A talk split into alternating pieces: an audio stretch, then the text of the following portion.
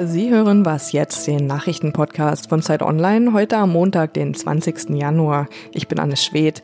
Wir sprechen heute über die Libyen-Konferenz in Berlin und über die Proteste im Iran. Jetzt gibt's aber erstmal die Nachrichten.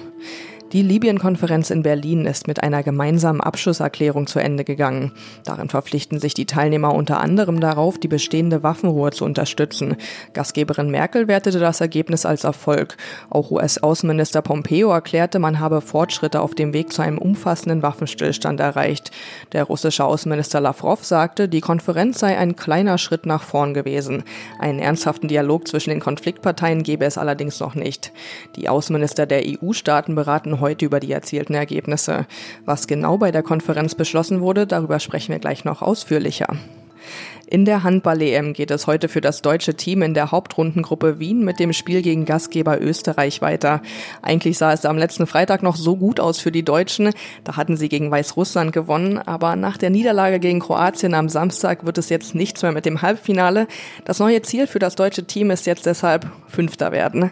Redaktionsschluss für diesen Podcast ist 5 Uhr.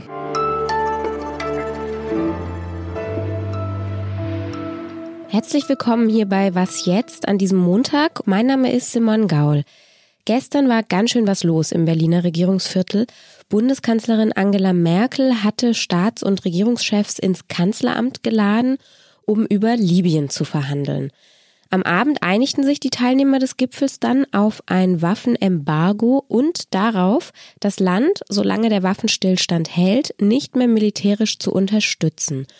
UN-Generalsekretär Antonio Guterres dankte Merkel dann auch am Ende direkt für ihren Einsatz für eine friedliche Lösung im Libyen-Konflikt, denn eine militärische Lösung könne es nicht geben. Da seien sich alle einig. War dieses Treffen jetzt ein Erfolg? Da habe ich direkt gestern Abend nach der Konferenz Michael Thumann angerufen. Der war im Kanzleramt dabei und hat das alles beobachtet. Er ist außenpolitischer Korrespondent der Zeit. Das Gespräch gibt's jetzt. Hallo Michael. Hallo Simon. Was genau haben denn jetzt die Teilnehmer der Libyen-Konferenz beschlossen? Die haben beschlossen, dass, und es war wichtig, dass eben alle beteiligten Mächte am Tisch saßen, äh, dass aus der Waffenruhe, die wackelig ist und immer wieder gebrochen wird, ein dauerhafter Waffenstillstand werden soll.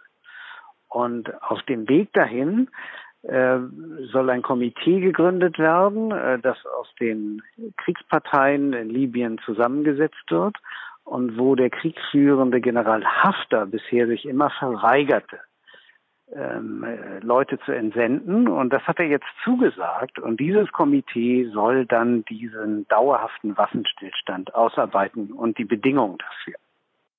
Und wie kam das jetzt, dass Haftar doch zugesagt hat? Weiß man da irgendwas drüber? Das hängt wiederum mit dem zweiten wichtigen Beschluss dieser Konferenz heute am Sonntag in Berlin zusammen, dass nämlich alle am Tisch sitzenden Mächte zugesagt haben, dass sie das Waffenembargo das der Vereinten Nationen, äh, das einige von ihnen bisher unter der Hand immer gebrochen haben, ohne es wirklich zuzugeben, dass sie dieses Waffenembargo jetzt endlich einhalten wollen. Das bedeutet für Haftar wiederum, dass er erkennen muss, er bekommt jetzt keine Waffen mehr, wenn das Waffenembargo eingehalten wird. Und dass es unter diesen Umständen dann vielleicht doch besser ist, sich auf Verhandlungen einzulassen. Und wie genau wird das dann umgesetzt? Die ganz entscheidende Frage ist, wird dieses Waffenembargo eingehalten? Ähm, damit man das überwachen kann, soll das Ganze und die Beschlüsse von heute noch einmal im UN-Sicherheitsrat bestätigt werden. Ähm, und der UN-Sicherheitsrat soll dann auch die letztendliche Kontrolle über die Einhaltung des Waffenembargos äh, besitzen. Äh, bei der Frage, ob es Sanktionen gibt im Falle eines Bruchs des Waffenembargos, ähm, haben heute sowohl Guterres, der UN-Generalsekretär, wie Kanzlerin Merkel ganz eindeutig verneint. Man hat sich nicht auf Sanktionen geeinigt, aber man will künftig diejenigen, die das Waffenembargo brechen, eindeutig benennen. Auch das wäre schon einmal ein Fortschritt, weil darüber wurde bisher immer hinweggeschwurbelt. Äh, und natürlich haben die Brecher es selber nie zugegeben. Da soll also künftig dann äh, Ross und Reiter benannt werden. Hoffen wir mal. Und würdest du abschließend sagen, das war jetzt ein guter Tag? Ich würde insgesamt schon sagen, dass es ein guter Tag war, weil sich bisher die äh, Unterstützerstaaten für die verschiedenen Kriegsparteien ähm, nie so eindeutig erklärt haben in einem Abschlussdokument und das Ganze dann auch gleichzeitig verbunden wurde mit einem einem äh, Prozess, äh, der jetzt die ganzen Dinge auch überwachen soll und weitertreiben soll. Ähm, die äh, Konferenzen bisher in Paris und Palermo äh, waren letztendlich dann auch immer beendet äh, mit dem Tag der Konferenz. Und das soll hier heute in Berlin eben anders sein. Äh, die ganze Sache soll weiterlaufen, überwacht werden.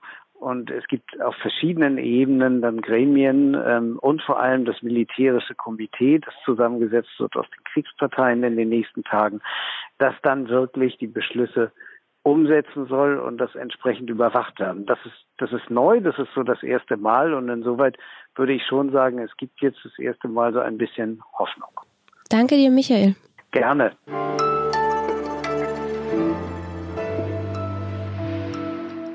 Und sonst so? Das war eine sehr, ein sehr, fürs Herz ein sehr aufregender Samstagabend. Es war hochklassig, es war spannend, äh, es war aufregend, es gab viele Zeitstrafen, viele Emotionen. Die Kroaten haben nur in der ersten Minute geführt und dann wieder in der letzten Minute.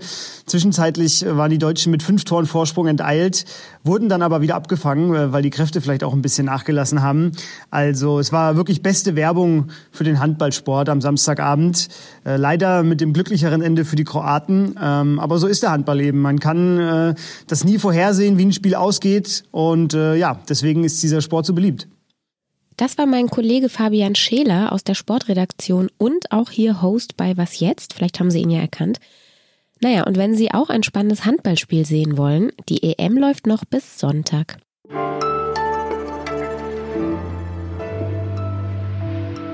Ende des vergangenen Jahres hat die Regierung im Iran Proteste brutal niederschlagen lassen. Tausende Demonstranten hatten damals zunächst gegen gestiegene Benzinpreise demonstriert und bald gegen das Regime. Es gab damals mehrere Tote, die Zahlen sind nicht so ganz klar, aber es waren mehrere hundert Leute, die auf jeden Fall getötet worden sind während dieser Proteste. Nach dem Abschuss der ukrainischen Passagiermaschine kam es in der vergangenen Woche auch wieder zu Protesten gegen die Regierung. Nur, dass diesmal nach der Eskalation mit den USA die ganze Welt auf den Iran schaute. Und ich spreche darüber jetzt mit Luisa Hommerich. Sie ist Redakteurin im Ressort Investigativ von Zeit und Zeit Online und ist bei mir jetzt am Telefon. Hallo Luisa. Hallo Simon. Wer hat denn da diesmal protestiert im Iran? Was war das für eine Gruppe Menschen? Also es war vor allem eine junge, akademisch geprägte Elite aus der Mittelschicht auf den Straßen. Das hat man zum Beispiel an den lose gebundenen Kopftüchern gesehen, die sie getragen haben aber auch einige Angehörige von getöteten Passagieren aus dem Flugzeug waren wohl dabei. Dass das diese Gruppe so aufregt, was passiert ist, ähm, zeigt die unterschiedlichen Nationalerzählungen verschiedener politischer Gruppen im Iran. Also die Leute, die jetzt auf die Straße gehen, ähm, identifizieren sich eben nicht mit dem getöteten General Soleimani, sondern äh, mit den Passagieren des Flugzeugs. Das waren vor allem hochgebildete junge Iranerinnen, die an kanadischen Universitäten studiert haben. Und für viele im Land sind das sozusagen die wahren Helden, die es aus eigener Kraft durch ihre Bildungsanstrengungen aus dem Land geschafft haben. Und das war jetzt aber auch relativ schnell wieder vorbei mit diesen Protesten. Wie kam denn das? Weil, also ich vermute, die Wut von gerade diesen Leuten, die hat ja nicht abgenommen, die sind ja nicht jetzt zufrieden. Also zum einen hat das Regime den Protest sehr effektiv erstickt, schon im Keim. Also Sicherheitskräfte haben sofort jede Menschenansammlung mit Pfefferspray versucht zu zerstreuen. Ähm, sogar Schüsse wurden berichtet.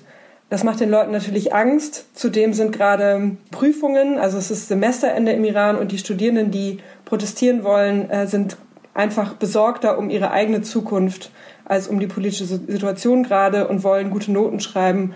Außerdem haben die Proteste es nicht geschafft, sich mit der ärmeren Landbevölkerung zu verbünden, die vorher vermehrt auf den Straßen war. Also die Gruppen bleiben sich fremd.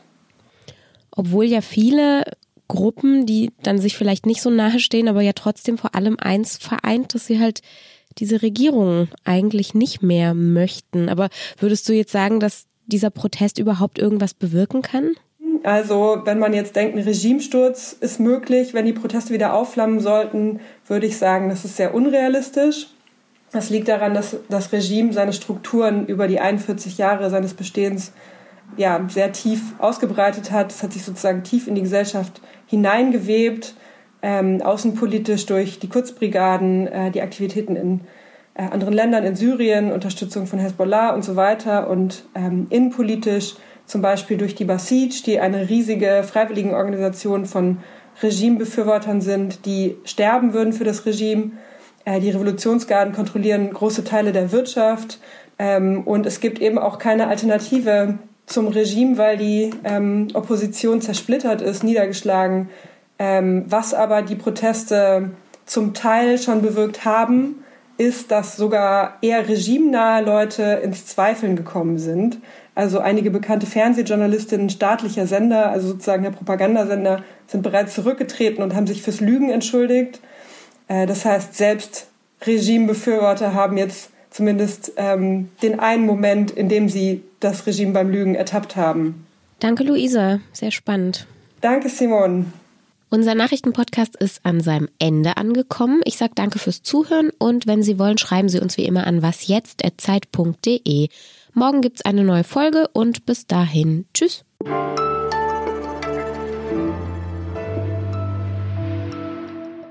Und sag mal, geht das Internet jetzt gerade? Äh, das Internet geht, ja. Genau. Also das war ja auch so, dass tagelang vorher das Internet abgeschaltet wurde und jetzt viel mehr Bilder von den Protesten aus dem Land kommen.